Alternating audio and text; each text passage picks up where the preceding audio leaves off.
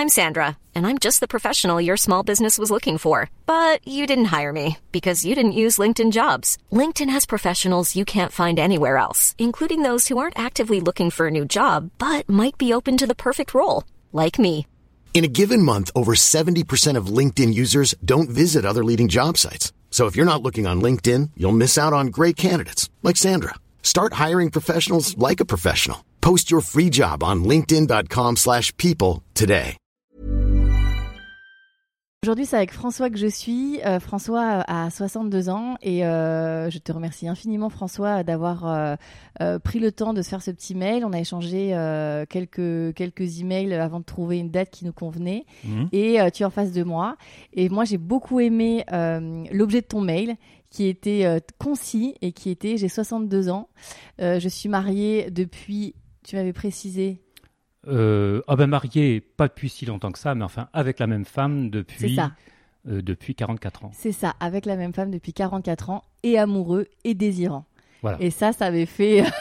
c'est sorti de mes mails et je me suis dit ah, il est là, le témoignage que je voulais. Donc euh, merci d'être là. Donc euh, donc voilà, on a un peu dévoilé, euh, mais voilà, tu es euh, amoureux et désirant de ta femme depuis euh, 44 ans. Donc ça c'est pour euh, les générations euh, pas forcément euh, d'aujourd'hui, hein, même peut-être un peu plus âgées, ça reste quand même un mythe et un peu une quête aussi, parce que cet amour-là aussi fort pendant autant d'années. Alors J'imagine que voilà, il y a eu aussi des hauts bas comme tous les couples et c'est normal. Mais waouh. Avant de parler de cette cette femme, je voulais te poser la question que je pose à tous les invités. Quel est ton tout premier souvenir qui est lié à l'érotisme ou la sexualité? Est-ce que tu t'en rappelles? Je pense que le tout premier souvenir, alors je pense que l'érotisme est une chose structurante. Et il me semble que mon tout premier, en tout cas ma toute première interrogation, c'est euh, sur euh, justement euh, la séduction, l'érotisme, c'est d'avoir vu ma mère enfiler des bas pour partir au théâtre quand je devais avoir 5-6 ans. Donc euh, je me suis euh, pas interrogé, mais bon, j'ai constaté un fait que je devais euh, après interpréter. Ensuite, la question de la sexualité m'est venue par une première interrogation sur la reproduction. C'est-à-dire que mes parents m'avaient dit, ah, le- tous les enfants posent la question de comment viennent les, enf- comment viennent les enfants. C'est ça, maman, comment on fait les bébés Voilà comment on fait les bébés. Donc euh, mes parents m'avaient dit, bah, les gens se marient et ont des enfants, font des enfants. Donc sans, sans rentrer dans le, détail technique.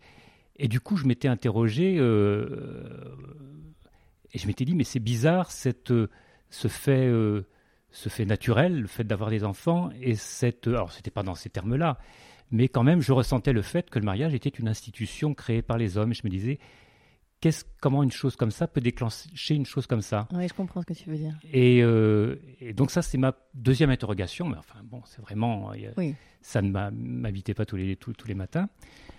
Et puis ensuite, euh, ben, très peu de... Alors, j'ai pas eu de d'amour d'enfant. Enfin, si, mais pas d'enfant très jeune. Pas jusqu'à... euh, disons que les prémices d'une sexualité qui s'éveille, c'est vers euh, 10-11 ans, on va Mhm, dire. Oui, pré- ce qu'on dit préado Préado. maintenant. ouais. Dans l'enfance, non, vraiment pas. Euh, quand même, un premier jeu avec ma cousine, sans doute, alors les âges, pour, pour mettre des âges dessus, mais sans doute à l'âge de 5-6 ans, pour explorer nos corps. Le fameux donc docteur. le jeu, voilà, on joue au docteur. Euh, et d'ailleurs, j'y ai repensé, et j'y ai repensé, et, euh, et j'ai réalisé tout d'un coup que dans ce jeu de rôle, euh, ben, il y avait un docteur, c'était moi, Mhm. et, La patiente, et la elle. patiente qui se laissait explorer, c'était Ouais, ma ouais. cousine. Mhm. Donc euh, c'est là où on voit que les il y a des rôles qui s'installent. Et donc ça c'est bon, mais on peut pas dire que c'est la sexualité, c'est la découverte du, du- du Oui, oui. corps de, de la fille, quoi. Et puis et puis après alors la sexualité euh, à proprement parler, je l'ai découverte par oui dire à l'âge de 10-11 ans, c'est-à-dire que j'étais dans un, camp de vacances, un, VVF, un camp de vacances collectif avec ma, avec ma mère. Mon père est mort quand j'avais 11 ans. Donc, euh, Et là, il y avait une bande de gamins, et puis euh, le soir, ça discutait, puis ça discutait des filles, et puis un, un, soir, il, y a eu, il discutait sur un, garçon un peu plus âgé qui avait euh, euh, qui était sorti, comme, comme on disait pas à l'époque, mais avec une fille de son âge, il devait avoir 14 ans, et il avait été dit qu'ils avaient été jusqu'au coït. Je ne savais pas ce que c'était que le coït, enfin, je l'ai compris, mhm. je l'ai compris, puis j'ai trouvé ce mot bizarre. bizarre, car presque imprononçable, ressemblant, ressemblant pas à du français, et je le trouvais. Euh, et euh, alors il y avait deux mots, il y avait deux expressions qui sont sorties ce soir-là. C'était est-ce que alors dans, dans, les dans les dans les flirts avec les filles, c'était est-ce que tu lui as mis la main au panier ou pas? Chic. et puis l'expression que je découvrais, et puis ce fameux mot de coït que je découvrais donc à l'âge de 11-12 ans. Mm-hmm. Euh, alors après toute mon adolescence, on peut dire qu'elle a été relativement euh, euh, asexualisée. J'étais volontiers amoureux des filles, enfin, je les aimais bien, j'étais beaucoup avec les filles, j'appréciais leur compagnie, mais ça ne prenait pas la forme d'un désir sexuel, on peut pas dire. Ça a toujours été les filles, il n'y a pas une question avec les garçons qui s'est posée à un moment donné? Non, jamais. Jamais? Non, jamais. Euh, j'ai été sollicité par des garçons homosexuels, mais euh, euh, c'était complètement en dehors de toute envie et tout fantasme. C'était, mhm. Ça m'était totalement étranger. Et donc, qu'est-ce que je disais? Oui, je disais que j'étais volontiers amoureux. Mhm. Voilà, j'étais volontiers amoureux. J'ai eu ma, mon meilleur ami au lycée, c'était une fille. Mhm. On était beaucoup ensemble, euh, on, parlait constamment, on était constamment au café ensemble, mais euh, ça n'a jamais pris ce, versant-là, alors que euh, c'était bizarre parce que je faisais quand même partie un petit peu des affranchis du lycée. C'était les années 70, il y avait une grève tous les ans, on partait en manif. J'étais en banlieue, hein. on, allait manifester à. Bon, avec. c'était la grande époque du gauchisme. Voilà, c'était Pierre Auvernet, c'était euh,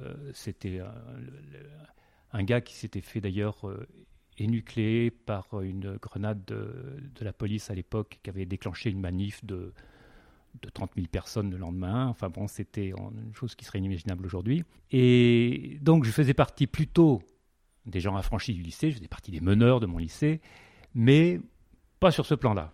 D'accord pas sur ce plan-là. ce qu'on appelle le bon copain. Il y a une expression hein, qui, euh, chez les plus jeunes qui s'appelle la friend zone. Tu restes dans la zone du bon copain. Oui, oui, oui, oui. Et ouais, c'est ça. Et, euh, et euh, bon, ça me faisait envie.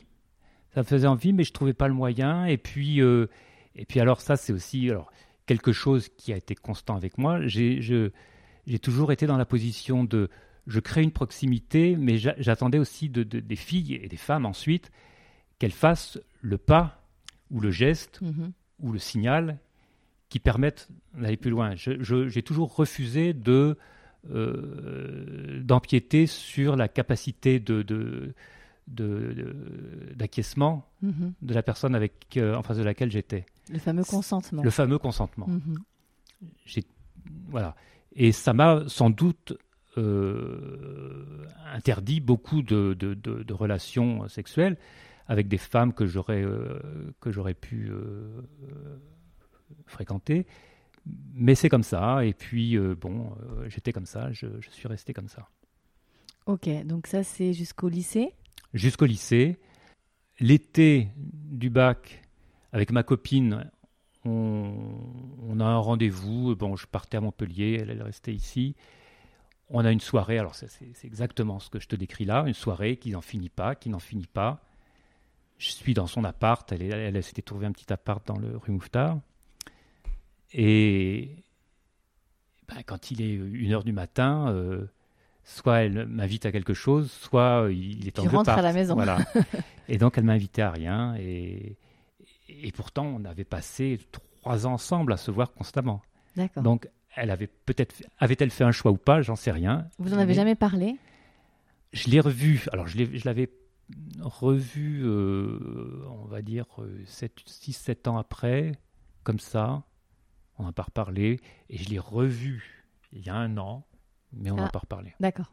Oui, après, c'est les années Ça sont devient, oui, passées, ça devient un peu lointain. un peu, oui, et puis c'est un peu obsessionnel. Tu te rappelles, rue Mouffetard Euh, D'accord, donc, euh, donc tu passes euh, ton baccalauréat tu Et je pars à Montpellier. et tu pars à Montpellier faire tes études. Voilà. Et donc, euh, j'arrive en septembre, euh, je me, j'arrive avec ma valise, littéralement, je, je sonne dans un café, je demande où est-ce qu'il y a des chambres à louer, moi, avec une, je la loue. Oh, la belle vie. La belle vie, non mais c'était, les choses étaient tellement Ah simples. oui, là, ça a l'air. Pas de téléphone portable, ma Ah, mère ne le- savait pas où j'étais, euh, je lui ai écrit 15 jours après. euh, et euh, trois jours, on, allait les inscriptions, on, passait avec, on a, partait avec son bac papier Oui, en poche, certificats. on Hop. allait au secrétariat, on s'inscrivait, là où on avait décidé de s'inscrire, on était inscrit, et euh, trois jours après, c'était le premier cours en amphi.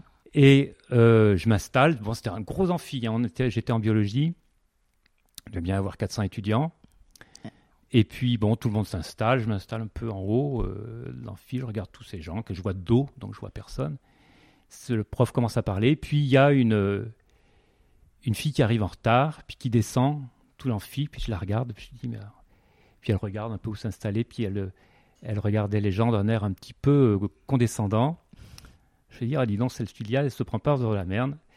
Et, euh, et je me dis, bah, je vais aller la- lui parler à, à l'intercours, enfin bon. Et c'était euh, Evelyne, ma femme. Waouh.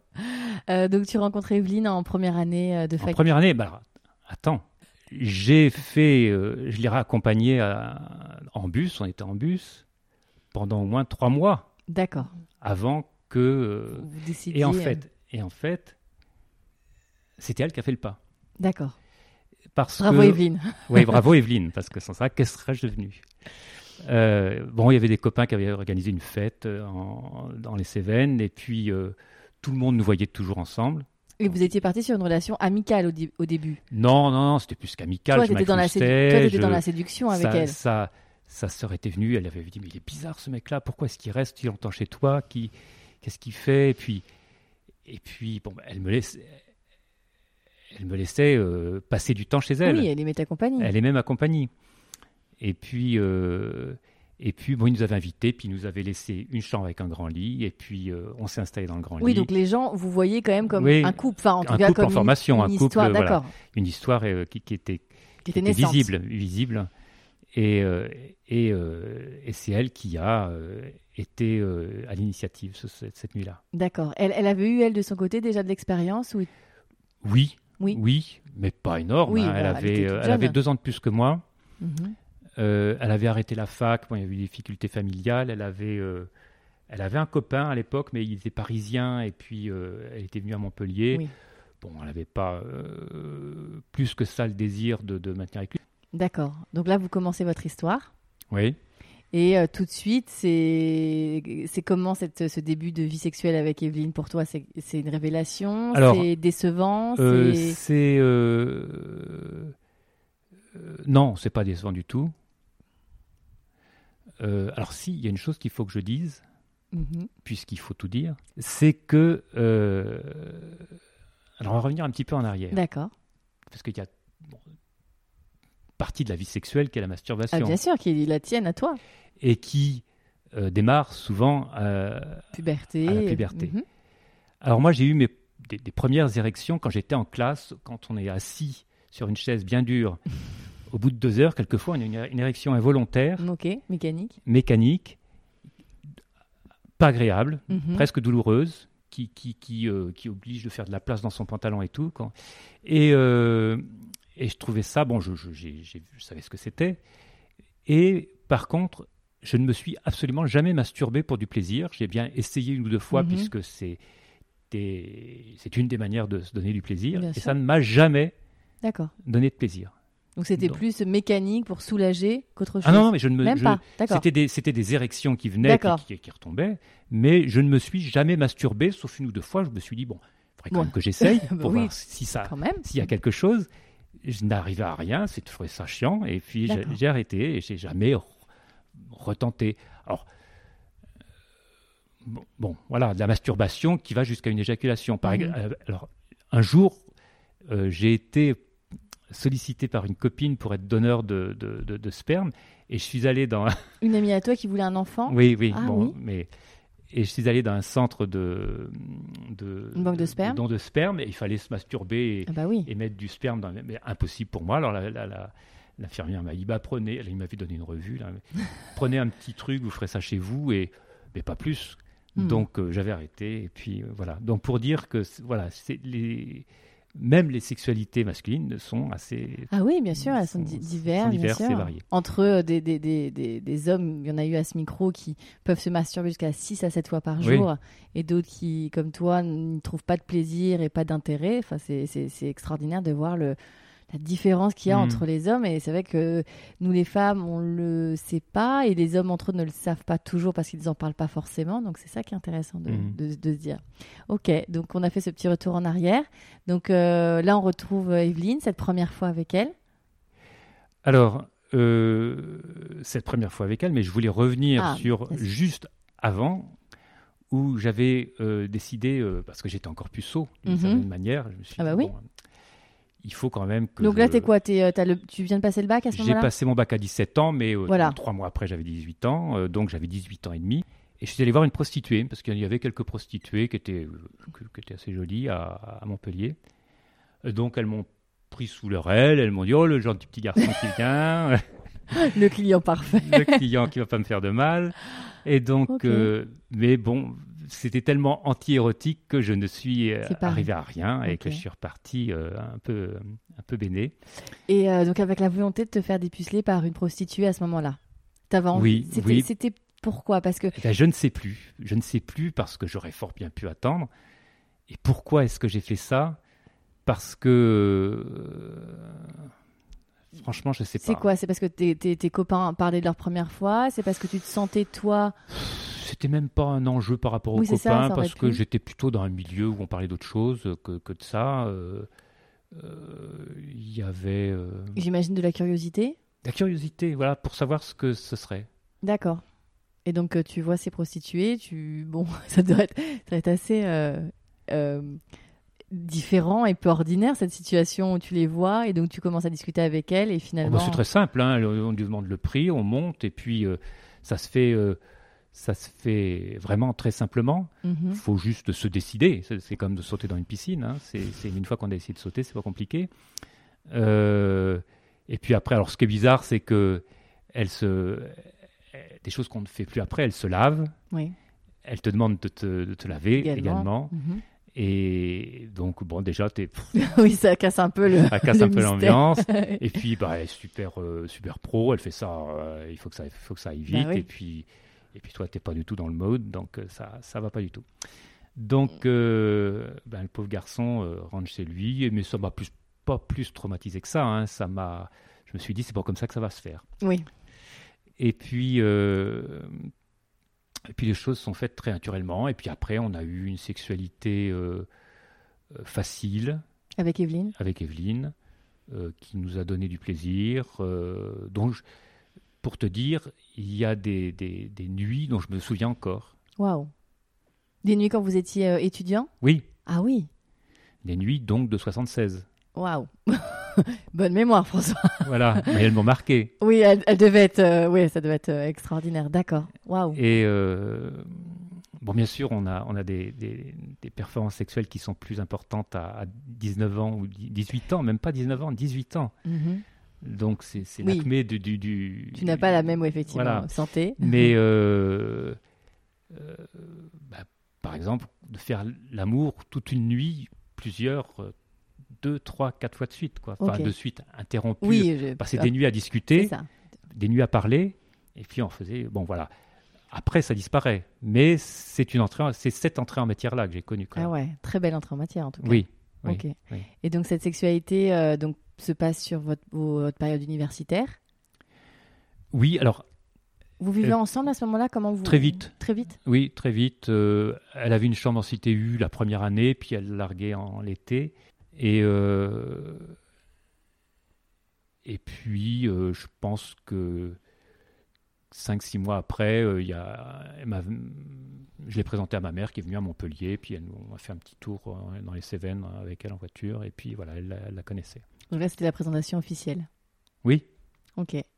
Donc vous continuez vos études ensemble vous... Alors on continue nos études ensemble à Montpellier, on en part au bout de deux ans. Ça ne dure pas très longtemps, au bout de la deuxième année, on monte à Paris. Mhm.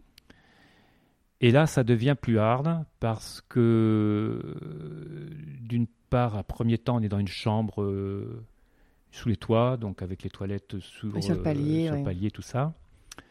Et puis, euh, et puis c'était plus Montpellier, c'est-à-dire moi j'étais à Orsay, il fallait que je prenne le RER, euh, j'allais, c'était loin, je rentrais, euh, et puis, euh, puis il y a une sorte de magie qui a un petit peu disparu. Donc ça n'a pas été très très heureux, même si euh, euh, même si je pense, alors je me souviens plus, je ne fais pas forcément après le lien entre les le- le- les expériences, enfin Mhm. les expériences, les les relations sexuelles qu'on avait et le, et le mood dans lequel on était Mhm. mais euh, je me souviens plus de, de le- de l'atmosphère, puisqu'en fin de compte, ce que je te raconte là, c'est plus l'histoire d'un couple Mhm. que l'histoire d'une sexualité, puisque c'est une sexualité dans un couple, Dans un couple, quasi exactement. Exclusivement. C'est ça qui est très intéressant aussi. C'est d'avoir réussi à, à garder euh, cette sexualité euh, que après on, Alors qu'il y y a eu encore. Mais deux exceptions. D'accord. Une exception tout à fait anecdotique, Quand tu dis exception, tu dis quoi? Bah, en, en dehors de cette relation euh, de, à l'intérieur du couple. Mhm. Euh, donc on est d'abord on ne s'est pas marié tout de suite. hein. On n'était pas euh, dans l'idée de. Alors on n'était pas du tout dans l'idée qui s'obligeait à la fidélité. D'accord. Dès le départ? On n'en a jamais parlé, D'accord. mais c'était sous-entendu. On s'est marié au bout de, bout de 20 ans. Mhm. On avait eu déjà nos deux enfants, vraiment que pour des histoires d'impôts. Et euh, alors c'est compliqué parce qu'on non plus, on ne s'est pas donné une, une liberté d'aller comme on voulait, où on voulait. D'accord. Mais vous vous n'êtes pas empêché. Mais on ne s'est pas empêché. Et Evelyne a eu une ou deux aventures, et moi une ou deux, à tel point, alors euh, je te raconte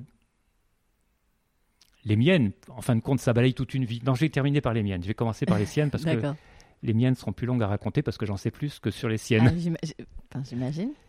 Alors quand même, il y a eu un épisode euh, où euh, j'ai dû faire les trois, les, les trois jours pour avant d'être incorporé, donc euh, où j'ai été réformé parce que j'y voyais rien, donc ils ont eu peur que je leur tire dessus.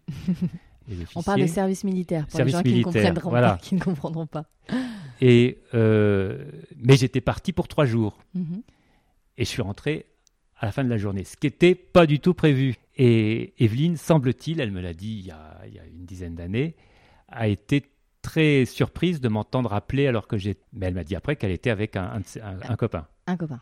Mais je lui en ai jamais demandé, demandé plus. D'accord. Et puis après, elle a eu, à part celle que je connais pas, mais enfin bon, comme on était tellement tout le temps ensemble que j'imagine qu'il n'y en a pas eu beaucoup que je n'ai pas pu connaître. Mhm. Mais en tout cas, il y en a une autre que j'ai connue où elle m'a dit qu'elle avait rencontré un mec qui lui plaisait bien, euh, que je n'ai pas rencontré puisque c'était une occasion où je n'étais pas. Alors je me souviens plus de ce qui avait, le concours de circonstances qui avait permis ça. Euh, Mais en tout cas, euh, ça ne devait pas aller très très fort Entre vous. entre nous. Et alors, ces, ces- ces moments où ça n'allait pas très très fort, c'était, tu, tu arrives à les, à peu près à les identifier? Est-ce que c'était euh, à- après les enfants, avant les enfants? C'était lié au Ah oui, il y a travail? une chose qu'on ferait que je parle. Euh, non, c'est euh, C'était l'individu qui. c'est le c'est le c'est le désir D'accord. Euh, parce que euh, pour moi le, le couple c'est une histoire de désir et donc le- quand le désir retombe tout le reste prend le pas et donc le reste euh, devient est un encombrement dans, le- C'est ça. dans, dans- dans une relation Euh, donc euh, euh, c'est pas de se faire à manger ensemble qui est, qui est- qui est un plaisir enfin ça peut être un plaisir mais euh, une fois deux fois mais 365 fois c'est beaucoup Mhm. donc, et donc, j'imagine que c'est pas au plus haut, mais enfin, sans que ce soit, on sait. C'est marrant parce qu'en parlant, il y a des choses qui Bah, arrivent. et voilà. Et euh, on ne s'est rarement disputé, mais on s'est quelquefois disputé. Mais pour des bêtises. pourquoi tu me parles pas? Dis-moi à quoi tu penses. Je comprends pas pourquoi tu me parles pas. Enfin des Oui, c'est voilà, l'accumulation euh, de petites choses. qui- un énervement. Elle euh, et puis je me souviens qu'une fois, euh, elle était venue à m'attraper, à me déchirer ma chemise. Et puis après cette crise, on s'était, on est tombés dans les bras l'un de l'autre et on a fait l'amour. Mais Le fameux sexe, la réconciliation voilà, résorber l'oreiller. tout ce, toute cette Mhm. agressivité qui, était, qui était là. Mais bon, je reviens à cette histoire et euh, j'avais pris conscience qu'elle avait rencontré quelqu'un, qu'elle était contente. Et puis un jour, elle m'a dit ah, il, il refait une fête. Ben, écoute, je lui dis. euh, et puis, euh, alors on avait une copine, on avait une, une- une bonne copine qu'on qu'on- que- qu'on voit toujours, puis qu'on voyait beaucoup. Et puis, on devait, euh, elle devait quitter la, cette, une fête à laquelle euh, on était chez, chez cette copine. Et puis je dis bah écoute, je vais, je vais emmener Evelyne parce qu'il faut qu'elle aille voir. Elle, elle va dans, dans une fête. euh, elle a rencontré un mec. Et puis je l'ai emmenée. C'est- enfin, assez étonnant. Enfin, comme C'est étonnant, que, que- que- Mais j'étais en fait, si tu veux, je savais qu'il fallait pas que je réfrène sa, le, le plaisir qu'elle pourrait prendre à avoir euh, une relation en dehors de, de ce couple extra-conjugal. extra-conjugal. Et ça, ne t'a pas fait peur pour votre Absolument couple pas. Jamais. Ok. Absolument pas, où je- où j'étais prêt à défier le, le danger. Je me suis dit, euh, bah, soyons, soyons forts, euh, si c'est un danger, affrontons-le, et puis on verra bien ce qui se passe. Courageux.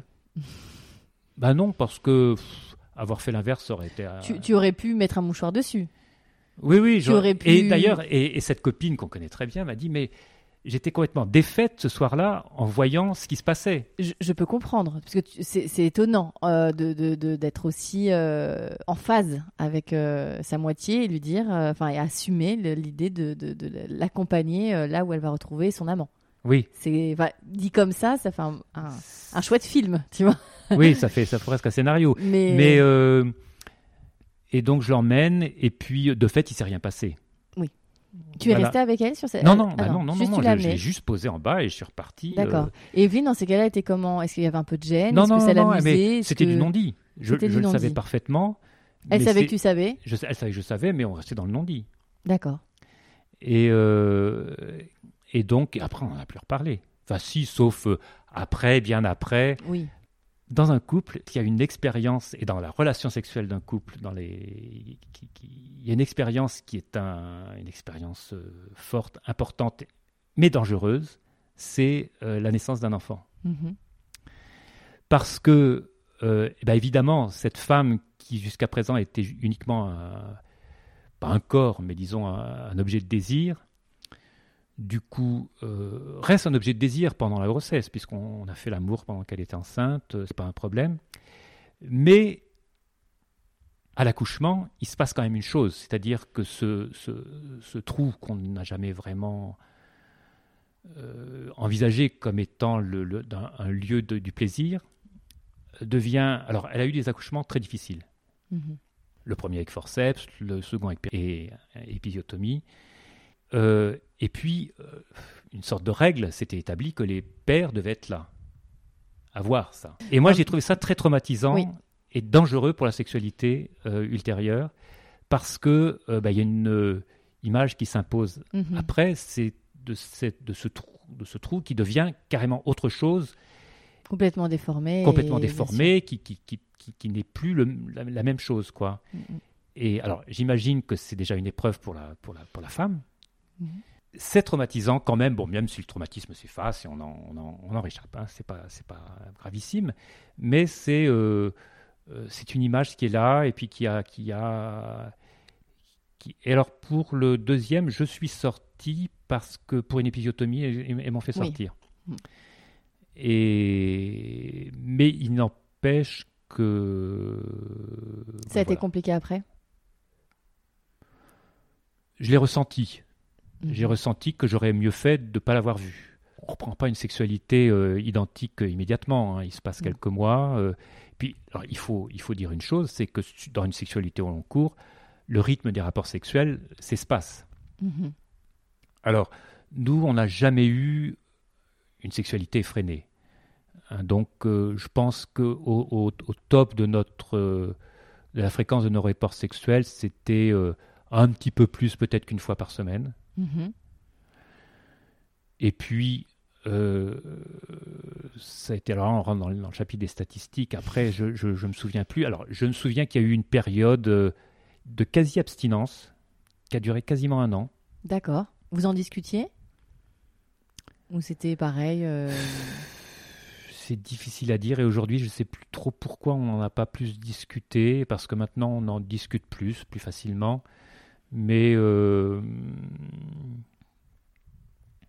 en fait, on a traversé des moments assez difficiles, mais on est resté ensemble. Et c'est. Est-ce que c'est parce qu'on n'a pas rencontré les gens qui nous auraient fait nous quitter? Mais on est resté ensemble. Et puis euh, après, on a eu. Euh, les, choses se sont raccommodées, enfin, se sont. Euh, d'elles-mêmes, se sont. D'elles-mêmes, voilà, spontanément. Mais pour dire que dans 44 ans de, de, de, vie sexuelle, il peut y avoir oui. des trous. Bien sûr des moments euh, moins. où, le besoin n'est plus là parce que parce que bah parce que je pense pas que le boulot puisse être une explication, mais le boulot peut être un substitut. un facteur, oui, bien sûr. Un substitut. D'accord. Mais n'explique pas. Euh, et puis, euh, et puis c'est vrai qu'une vie de famille qui s'installe avec les, les, jeunes enfants, c'est il y a des, des plaisirs qui, qui, qui s'installent, qui, qui, prennent aussi un peu, parce que des enfants, ça prend énormément de temps. Mhm. Donc euh, voilà, ça. Et, et puis. Euh, euh, et puis voilà, quand on, quand, en plus, quand on est parisien, que on a des enfants qui sont dans la pièce juste à côté, ça facilite pas, voilà, toute, chose.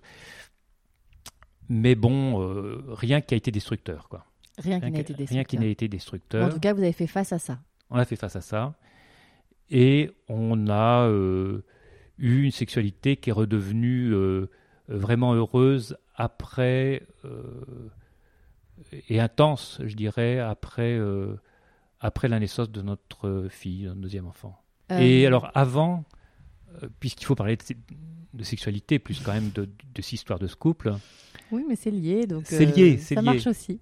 Et, et je me souviens qu'on faisait euh, des voyages, enfin on a fait des voyages, on s'est baladé en, au Maroc, en, deux chevaux et tout ça, et que euh, il y avait, j'ai été toujours pris beaucoup de plaisir à donner du plaisir, mm-hmm. et que c'est resté pour moi un, des plaisirs de, du sexe, c'est de donner du plaisir. Et, euh, je me souviens que au Maroc, on, on, se baladait, elle était assise, je, je conduisais, elle conduisait pas et bah, je mettais ma main sous, sa jupe et je la, caressais jusqu'à ce qu'elle euh, jouisse. Et c'était pour moi un plaisir euh, absolu. Voilà, c'est donc c'était notre sexualité avant le mariage. Mm-hmm. Après le mariage aussi, ça, ça a duré. Bon, puis elle est devenue. Euh, alors, il y, a, y a, je crois, un retrait un petit peu de la, du, du, de la libido. alors, je vais pas dire chez les femmes, en tout cas chez cette femme, qui fait que des choses qui étaient possibles à, 20, 30, même 40, sont plus difficiles aujourd'hui. Mhm. Est-ce que tu penses que c'est un rapport avec elle-même, son corps ou ça, je ne sais pas. Il faudrait lui poser la, question. C'est, euh, je pense que c'est vraiment la libido, c'est-à-dire que le, le, le, le, désir du plaisir mhm. est moins intense, qui autorisait euh, euh, de franchir des barrières qu'on pourrait pas morales, mais des barrières de, quasiment de bienséance, de ce qui ne se fait pas ou de voilà être en voiture à la limite du du, du, du, risque du regard de la voiture qui nous croise. Euh, euh, c'était un obstacle qu'elle franchissait, qu'elle ne franchit plus, par exemple. Mais après, oui, faut retourner au Maroc sur la même route, hein, peut-être. Au Maroc sur les mêmes routes avec aussi peu de vitesse. c'est sûr que là, les embouteillages c'est compliqué. Non, non, mais, il y a encore euh, des, des, des, des, parcours en voiture où il n'y a personne et où ce serait. Evelyne, et hop, en voiture. Je, et je, Evelyne en voiture. Mais je tente encore ma chance. Mais, mais tu as raison, je pense aussi c'est ça qui. C'est que tu gardes aussi cette âme-là de, de, de, joueur, de jeune homme qui peut-être aussi permet de nourrir encore votre sexualité. Ah, bah, bien sûr, oui, oui. mais de toute façon, euh, c'est mon. Alors là, on, reparle d'une sexualité, de ma sexualité d'aujourd'hui. Mhm. Euh, ma sexualité d'aujourd'hui, c'est c'est un, bah, c'est un homme désirant et confronté à une, à une frustration constante, puisque la sexualité, c'est l'histoire d'une frustration Mhm. constante qui, quelquefois, s'évanouit, mais qui reprend tellement vite après qu'on Mhm. est, on reste encore Ouais. dans une frustration qui, qui va croissant. Et d'ailleurs, ma femme le sait très bien, parce qu'elle sait qu'à un moment donné, si je suis, euh, s'il y a trop de temps qui se passe, je deviens de mauvaise humeur, bougon, et, et Tu, as, euh, tu as vraiment senti ça, euh, le- la séparation de vos libidos En tout cas, vous n'êtes plus sur le même, euh, la, la même intensité d'envie? Oui, Et ça, c'est, c'est, ça- ça- il y a eu des moments de synchronisation parfaite? euh, oui, oui, Il y en a eu? Oui, oui, oui, bah, jusqu'à ce que. Alors attends, euh, 96, 55, donc jus- jusqu'à la 40e année, on va dire 43 ans, 44 ans. Euh, alors c'est pas une histoire de ménopause, parce qu'elle a été ménopausée beaucoup plus tard, Mhm. 10 ans plus tard. Euh, autour, autour, en tout cas, de euh, 45 ans, c'est Voilà. là où tu as senti qu'il y a une baisse de son côté. pas, pas, un- c'est pas un, un- pas, c'est pas Ah oui, une marche. Oui, C'est pas, pas une marche, mais c'est, progressif. Mhm. Des choses qui étaient, qui étaient possibles, petit à petit, n'ont plus été. Mhm. Tu vois, comprends. par exemple, on, on- on- elle était journaliste et moi j'étais euh, architecte. Pendant un temps, on a travaillé ensemble dans le même bureau. Mhm. Et puis, euh, alors justement, quand on avait dans les 40 ans, euh, et puis et le bureau était au fond du jardin. Donc tu vois, c'est des, en plus c'est des, on a toujours été travailleurs indépendants. On s'est jamais quitté d'une semaine, d'une semaine, d'une certaine manière. Donc euh, c'est c'est la promiscuité absolue, c'est l'enfer pour pour certains, mais, mais pour euh, pour nous c'était pas l'enfer. Et alors je me souviens que quand on est dans les années, allez, à tournant des années 2000, on était dans notre bureau, là, en bas, tous les deux, tranquilles. Et puis, je, je lui montrais euh, un truc sur. euh, sur euh, C'était tout début d'Internet, donc je lui montrais un truc sur Internet que j'avais découvert. Et puis, elle s'asseyait, puis je la faisais asseoir sur mes genoux, et puis euh, c'était parti. Et puis, on, on remontait dans la chambre, j'avais la main dans sa culotte tout, tout, en traversant le trajet. jardin, et, euh, et, je la, et, dans l'escalier, c'était déjà débridé. Donc. euh, euh, tu vois, ça, c'est des choses qui ont été possibles jusqu'à ce qu'on ait euh, voilà, 45 ans. Ok. Et puis qu'ils l'ont été euh, beaucoup moins. Mais bon, je, je- de toute façon, j'admets ses limites, je les respecte. Et Mais puis, tu euh, tentes. et je, je- je tente encore ma chance. Et puis, et puis je, me fais des films la nuit en pensant au- à ce qu'on se faisait quand on était. euh, Oui, je me fais aussi quelques films. Et on parlait, euh, donc tu, tu as parlé des, des amants d'E- d'Evelyne, en tout cas des, des copains Oui. qu'elle a eu. Et toi, alors du coup, tu disais que toi aussi, tu t'es autorisé. euh, comment tu dis des maîtresses? Oh non, non, non, parce que des maîtresses, c'est des histoires. Alors non, Tu diras quoi Des copines aussi Alors non, parce que alors, les histoires sont, sont totalement différentes. Mhm. La première histoire, j'ai été prof, euh, prof euh, dans un- une petite école privée pendant deux ans, juste après avoir été diplômé. Et puis il y avait, euh, on a, il y a eu un, pour des, gens qui avaient plus de 18 ans, donc des, c'était des formations euh, diplômantes. Après, après des, pas des gens qui avaient le bac, enfin bon, des gens qui n'étaient pas des enfants. Mhm. Je devais avoir euh, 25 ans. Alors, et euh, il y a eu un voyage en, en, en Italie que j'ai organisé. Et puis on est parti. C'était vraiment euh, organisé. euh, c'était à peine officialisé. C'était sous la tente. C'était vraiment organisé comme ça. Ils étaient tous avec leur voiture et moi avec la mienne. Et il y avait une fille euh, qui visiblement euh, euh, avait envie, enfin avec laquelle j'avais la, la touche qui me plaisait pas plus que ça. Mais bon, je m'étais dit, je, je sentais venir le truc. Et puis, et, un soir, elle a, elle a gratté à, à la, sur le, la fermeture éclair de la tente. Donc et elle a émis le signal. elle a plus qu'émis le signal, elle m'a quasiment sauté dessus. Ah oui, effectivement. Et elle c'était était, clair. euh, elle m'a, et là, elle était surexcitée. Et puis ça s'est, ça s'est passé d'ailleurs pas de manière très jouissive pour moi parce qu'elle Oui. était Trop. trop excitée. Et puis ça c'est, voilà, ça a été ça. Donc je me suis dit bon. Bon, oui, effectivement, c'est bon. Et il n'y en a pas eu d'autres, alors sauf une autre histoire qui est très particulière, qu'il faut Mhm. que j'explique en détail parce que hum, elle est quand même particulière. Euh, ma femme a des sœurs, de multiples sœurs, puisqu'elles sont cinq dans une famille de huit. Et il y avait une sœur dont elle était très proche, dont j'ai fait la connaissance en 74 16, Mhm. quatre mois après avoir euh, fait la connaissance d'Evelyne, et qui était, euh, et donc je suis plus ou moins tombé amoureux aussi à ce moment-là. Ah oui, ça devait être particulier pour toi à vivre. Non, non, parce que c'était, c'était pas le même niveau. Oui. C'était pas une Elle te, compétition. plaisait, elle te plaisait. Elle me plaisait. Elle me plaisait. Je l'aimais bien. Je la trouvais euh, Différente d'Evelyne? avec des points communs, euh, euh, assez différente, plus plus plus libre, plus. Elle était. Alors quand j'ai fait sa connaissance, j'ai fait sa connaissance. Elle était. elle avait une relation homosexuelle à l'époque. D'accord. Et Oui, j'ai fait sa connaissance. Elle était dans son lit avec sa copine, qui avait euh, 15 ans de plus qu'elle, qui, qui, en fait qui, qui était très intrépide. Oui, c'est ça, très intrépide. ça et le- même un peu, euh, un peu pas prudente quelquefois, mais bon.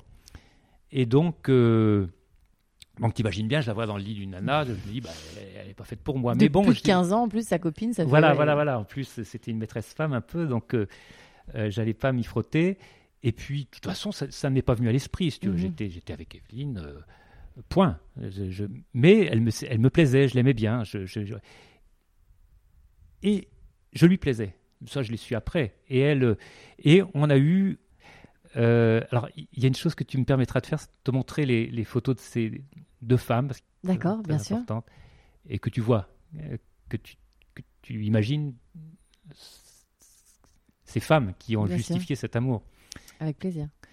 Euh, sur les, euh, les 40 années qui ont suivi, quasiment, euh, on est resté très proches. euh, on a passé beaucoup de. euh, elle Alors, cette relation avec cette nana là, a été un peu compliquée. euh, et un jour, euh, elle nous a dit venez me voir. Et puis, voilà, puis on a débarqué chez elle. euh, elle est. euh, elle nous a dit elle avait préparé un sac. Elle a dit bon, allez, on monte en voiture. Et elle s'est enfuie. De chez sa maîtresse. Voilà Enfin, de chez sa de copine. sa copine. Puis bon, il y avait des choses qui faisaient qu'elle en avait marre. Et puis, elle, euh, c'était dans, c'était dans une un peu reculé haut derrière Nîmes. Elle était un peu euh, enfermée là-dedans. euh, voilà, elle voulait, elle voulait autre chose. Donc, vous la faites fuir Vous l'embarquez avec vous On l'embarque avec nous, mais elle nous le dit une fois qu'on est en voiture. hein. On le découvre. Et puis, euh, donc, elle rentre, elle s'installe. On avait un petit appart dans le 15e. Elle s'installe chez nous euh, et reste euh, de- deux mois avant de repartir euh, bosser, euh, faire les vendanges. Et puis après, elle s'est trouvée un stage de formation de, gestion. Et puis, on est allé la voir à, à Marseille. C'était à Marseille. Et donc, j'ai un petit film Super 8 de l'époque, un petit bout de pellicule que j'ai mis sur, sur, sur, sur CD, enfin sur, sur nu- numérisé, euh, où je les prends, on voit presque rien sur du film Super 8 à l'intérieur, c'est soit, tout noir, soit tout, soit tout blanc, c'est très mauvais. Mais je les prends, je les surprends au matin, alors elles sont sous leur, euh, sous leur duvet, parce que c'était vraiment du camping dans une, dans une piole, quoi.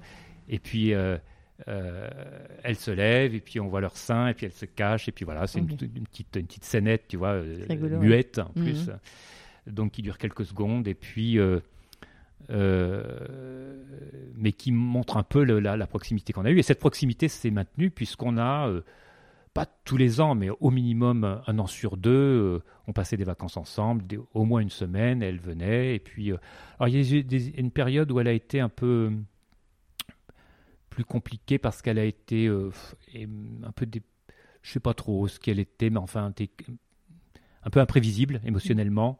Et Elle, puis était, elle était fragile, elle était, tu, tu- tu le décris comment sensible, vulnérable. euh, Non, elle était assez solide, mais euh, il y a eu une époque, elle est tombée dans des périodes de mutisme. D'accord. Euh, elle parlait plus à personne. Alors je sais pas si c'était une période un peu de, de dépression. Oui, c'est ça. euh, bon.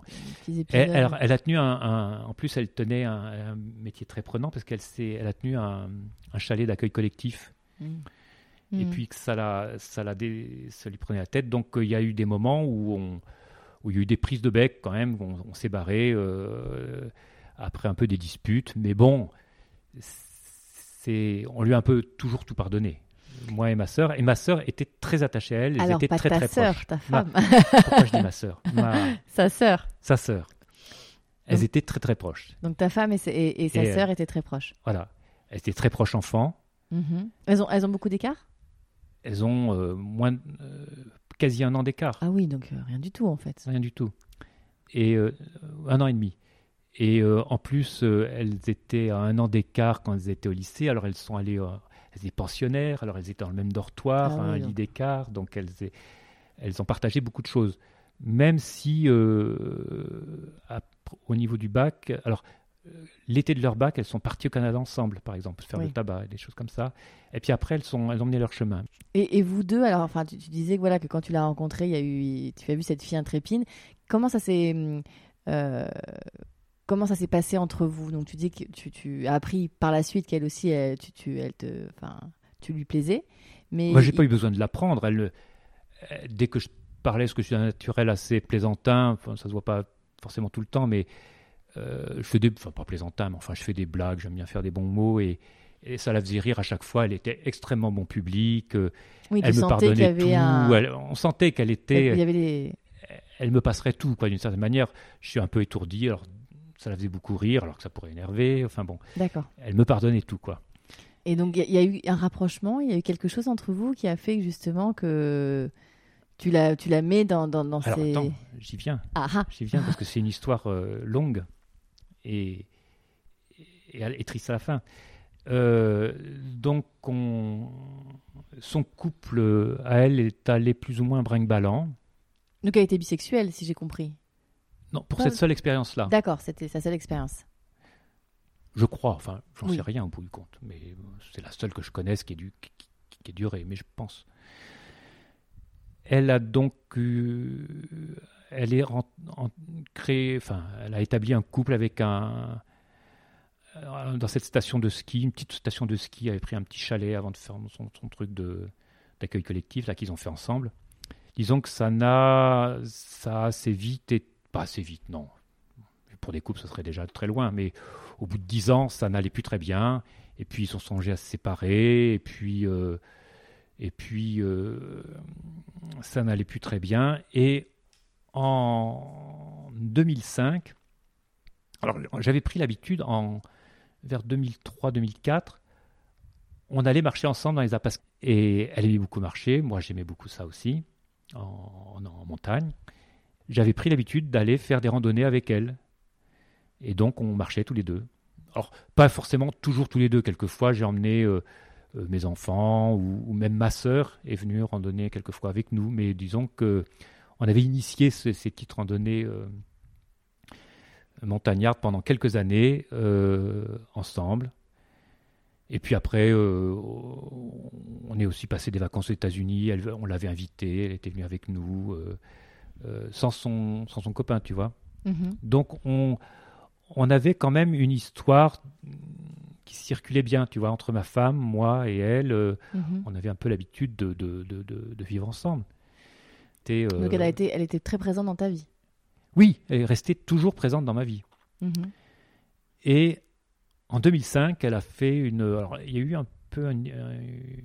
elle a fait une rencontre. Elle a, elle a rencontré un, un homme qui, euh, avec lequel, pour te peindre un peu la, la fille, avec lequel elle s'est mise en couple, mais en mhm. maintenant le couple existant initial, c'est-à-dire qu'elle se partageait en deux. D'accord. Elle avait son conjoint qui était donc à la montagne. Non, non, qui était, qui était, euh, ils avaient leur même, euh, ils, habitaient ensemble euh, dans, dans la ville. D'accord. Et cet homme habitait dans la même ville. D'accord. Elle passait le week-end avec l'un et la semaine avec l'autre. D'accord, donc du ce qu'on appelle du polyamour. Du polyamour. Donc elle avait ces, deux hommes dans sa vie. Ces deux hommes dans sa vie. Et qui étaient au courant l'un et l'autre de l'existence de l'un et l'autre. Ils l'ont été assez vite, oui, puisqu'ils avaient des amis communs. en plus, oui, si tu parles d'une Mais ville, euh, euh, sans que ce soit facile. Et il y a eu, elle nous a raconté des épisodes où ils sont, euh, elle rentrait une fois, une fois, en train et ils se sont retrouvés dans la gare, tous les deux à l'attendre.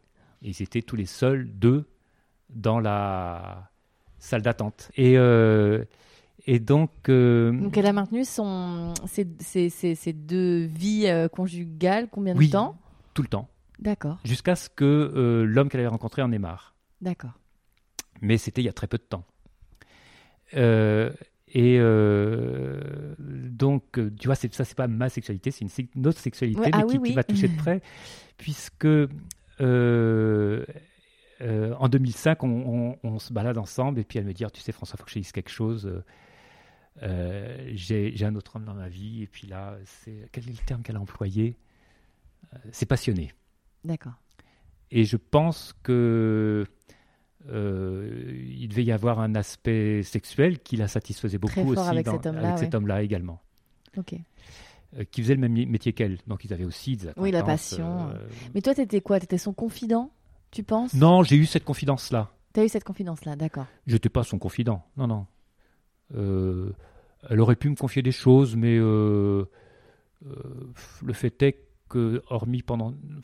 Enfin, on se marrait bien pendant ces balades. On n'était pas confidents, mais on était vraiment copains, quoi. Hmm. Et puis elle a raconté, elle a dit à des gens après que j'étais la personne avec laquelle elle aimait marcher, quoi. Elle aimait se promener. Bon, vous avez ce, ce rôle-là dans sa vie, en tout cas. Oui. Alors après, euh, euh, elle et sa sœur sont devenues plus proches encore. Elles ont commencé à s'appeler, euh, à se parler tous les jours euh, au téléphone. Avant, c'était beaucoup plus dit et espacé. Mais ça comblait aussi le fait qu'elle venait un peu moins parce que justement, ces moments de libre, c'est, elle, elle les accordait à cet Ah bah, homme-là elle qu'elle avait rencontré. entre les deux- maisons. Et, euh, et au printemps 2017, euh, je pense qu'il a rencontré quelqu'un d'autre Hmm. Et il a rompu. Il disait, bah, il lui demandait de choisir.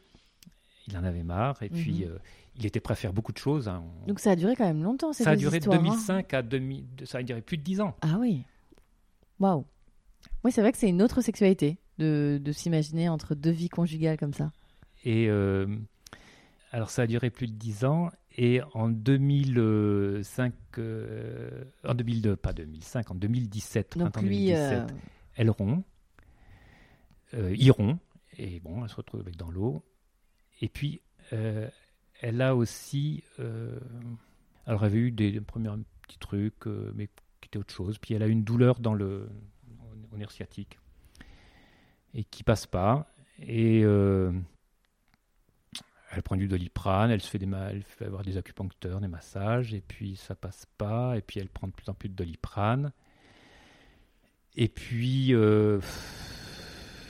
elle, a, dit, oh je sais pas ce qui m'arrive, j'ai peur de plus pouvoir marcher. Et puis, euh, au printemps 2007, elle dit, ça va pas. Bon, je fais un dernier voyage, ça va peut-être être le dernier euh, pendant lequel je pourrais marcher. Ils partent, elle part avec son mari en Islande. Elle refait un voyage en Islande qu'ils avaient déjà fait, qu'elle avait beaucoup aimé. Et ils rentrent. Et puis nous, on se dit, bah, euh, on loue une maison. Et puis on les invite, comme on faisait souvent. On l'invite, on, on l'invite, on les invite. Alors c'est elle qui choisissait si elle venait toute seule ou avec son, son mari. Et puis, la veille du. On part le, le- nous, on part le, le- le- le 30 juillet et elle devait venir le, le, le 1er. Et le 29 juillet, elle téléphone à sa sœur et elle lui dit qu'elle a un cancer des os. Donc elle avait fait tous les examens et les médecins avaient euh, posé leur Elle a fait diagnostic. un, un examen, euh, il avait fait une radio et sur la radio c'était un compte rendu d'examen euh, euh, euh, comment on dit, des métastases euh, in- innombrables. Donc ça c'était euh, en juillet 2017. Celui 2017. Et donc là, euh, ils viennent. Bon, elle a. Enfin, non, le, le- le- l'examen et les métastases innom- euh, innombrables, c'est 15 jours après. Oui. Là, elle sait qu'elle a un cancer, c'est tout. Elle ne sait pas Bon, encore elle les, sait qu'elle a un cancer, elle sait que c'est un cancer secondaire et elle sait que c'est fatal. Donc, euh, bah, c'est très triste, euh, mais on passe quand même des vacances. Elle marche à- en- en- avec du doliprane et en s'aidant avec ses bâtons, mais elle marche, on fait des balades qu'on fait pas trop compliquées. euh, on passe une, une 15 bonnes j- journées euh, agréables, mais bon, on l'a dit un petit peu à mes enfants. Alors, elle a été très très proche. Une petite chose à dire, c'est que quand euh, mon fils est né, euh, elle n'a pas eu d'enfant. hein. Elle a tout de suite rappliqué, elle a tout, tout lâché. Il est né en avril, c'était la fin de la saison. Et elle a passé 15 jours chez nous à aider Evelyne, à s'occuper de tout. Ce qui fait que moi, je, je me suis absenté. J'ai repris le- la suite après. Mais bon, là, je me suis dit, bon, allez, je vais m'absenter, je vais laisser toutes les deux ensemble euh, pour, pour profiter de cet enfant. ce bébé, ouais. Et après, elle l'a eu très souvent. euh, au mois d'avril, elle le prenait un mois, il passait un mois à la montagne, on lui D'accord. faisait quelquefois sécher l'école pendant euh, 15 jours. Ah ouais, elle avait une place importante. quoi. Voilà. Et, et cet enfant a été un petit peu le sien aussi. Oui. Et, euh, et ils sont restés très proches. Et puis, et donc, euh, je parle de ça parce que Donc vous passez ces vacances. on passe vous en vacances, par- mes, en- Vous mes en enfants parlez, viennent. voilà, vous voilà. en parlez aux enfants. Et puis après, bon, le diagnostic s'aggrave. Euh, elle a encore à cette époque-là dans l'idée qu'elle va peut-être vivre un an ou deux. Et moi, je crains que ce soit plus rapide. Et puis, euh, avec ma femme, on se dit, ben, faut qu'on soit là. Donc, on, elle nous dit au début, elle nous dit, mais non, repartez chez vous, ça va, ça va. Et puis, au bout de 15 jours, on, revient quand même, on, prend un Airbnb et puis on, s'installe chez elle. Elle est, maltraitée contre la douleur, la douleur est, forte. Euh, donc on est là et puis euh, on, se, succède aussi parce qu'on a un peu le boulot qui nous reprend. Euh, bien qu'on se soit donné tout le temps qu'il fallait pour passer un maximum de temps avec elle, on se succède et puis à un moment donné, je lui dis, euh, je lui dis, bah tu sais, euh, je lui dis, bah, c'est extraordinaire parce que son mari était parti, moi j'étais avec elle, on passait des journées ensemble à parler, je lui, je lui lisais un livre, je la faisais beaucoup rire, alors j'évitais de la faire trop rire parce que c'était douloureux quand elle riait, mais donc on, on passait de bons moments ensemble, puis je lui dis à un moment donné, bah, écoute, ces moments-là, peut-être qu'on les aurait pas passés ensemble si, si la vie avait continué comme elle était, parce que peut-être que tu, tu te serais éloigné, parce que tu avais rencontré d'autres gens, et puis, et puis je lui dis, bah, euh, ces moments qu'on passe là font que ça fait partie de ta vie, comme ça fait partie de ma vie, ça ne pourra pas être soustrait à ta vie. Je lui dis, je rajoute pas, même si la, sa fin est proche, et comme ça pourrait pas être soustrait à ma vie. Et je crois qu'elle elle comprend quelque chose. Elle comprend que c'est le moment de où il faut qu'elle profite et qu'elle de ces derniers moments, tu vois. Hmm. et alors là, il s'installe une relation qui est en fait le, le quasiment l'aveu de cet amour entre nous, où, euh, où des massages, si tu veux, qui, qui, euh, qui étaient là pour la soulager. Alors, reste des massages pour la soulager tant qu'elle est chez elle. Et puis, alors, il y a, des, il y a un peu des crises euh, violentes avec son, son mari qui. euh, et, euh, et à un moment donné, elle part, en- on réussit à la faire partir en soins palliatifs où elle a une chambre, une chambre dans laquelle il y a un deuxième lit, on peut s'installer, on peut, pareil, se passer le, la nuit, Passer du temps avec, oui. voilà, passer du temps avec.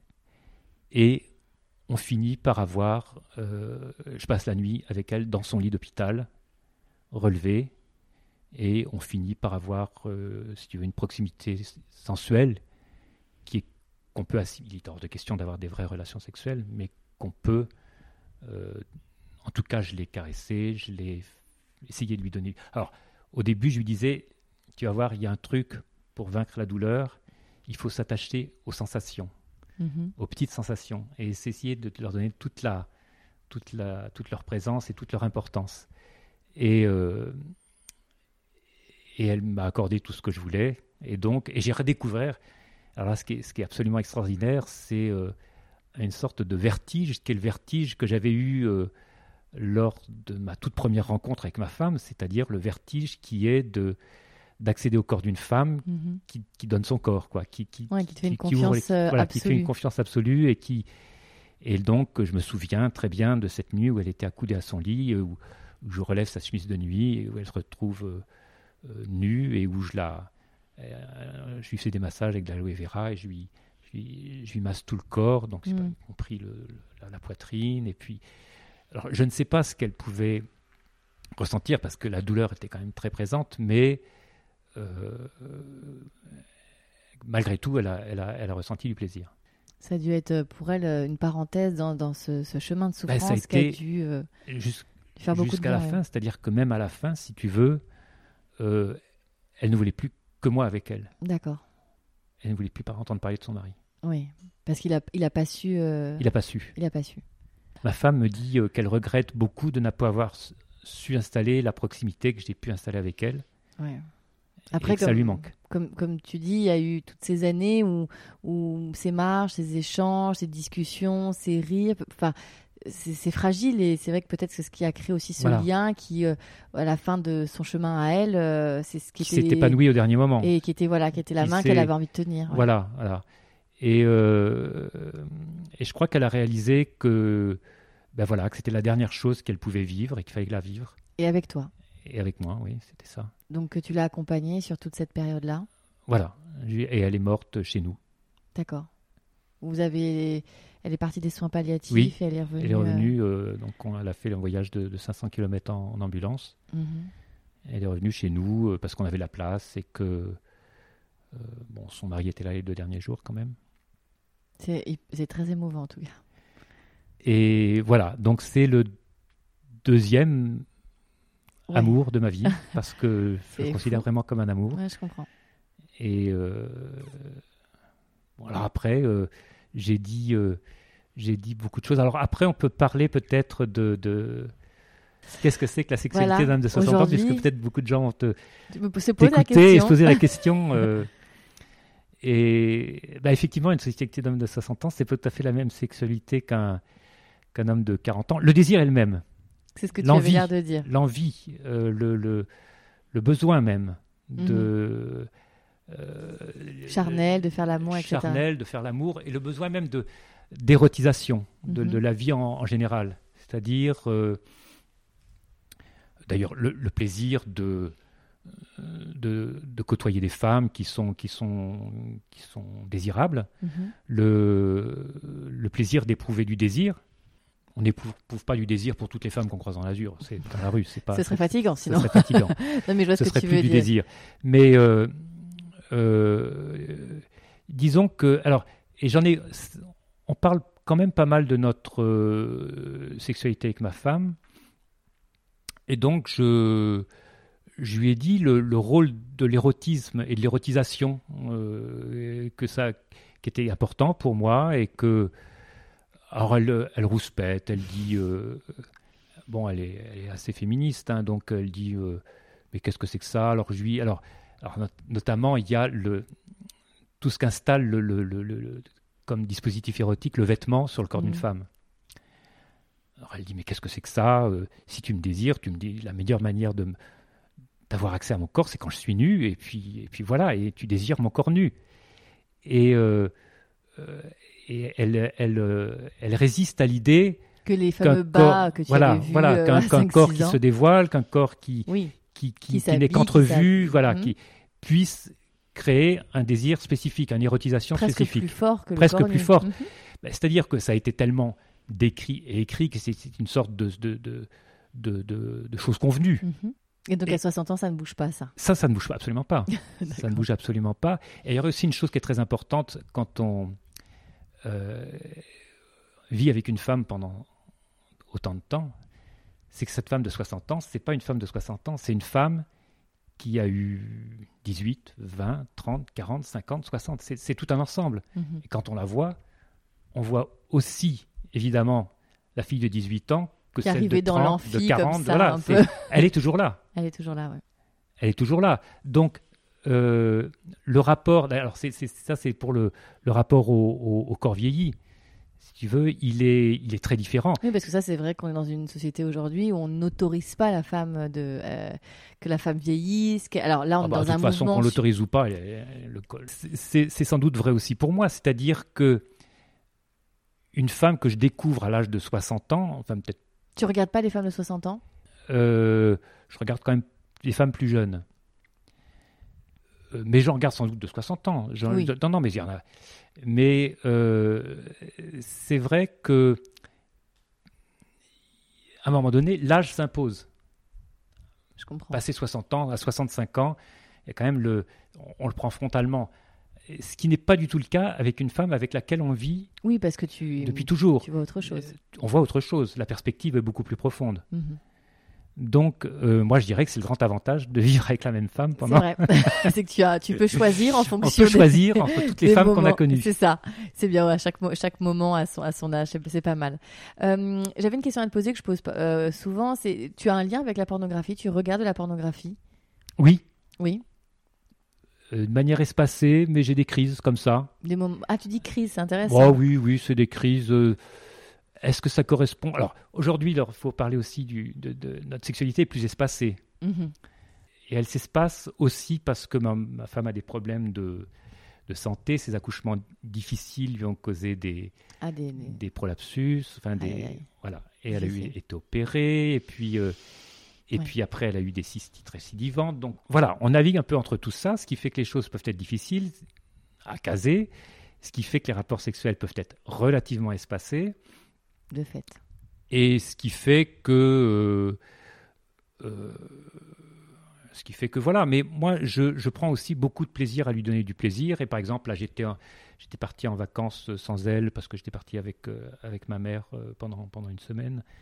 Et puis en rentrant, bah, ça fait un bien fou d'avoir été absent l'un à l'autre oui, pendant ne serait-ce que huit jours. C'est ce que tu dis, c'est que vous avez été toute votre vie, tout le temps ensemble. Non, mais... Et.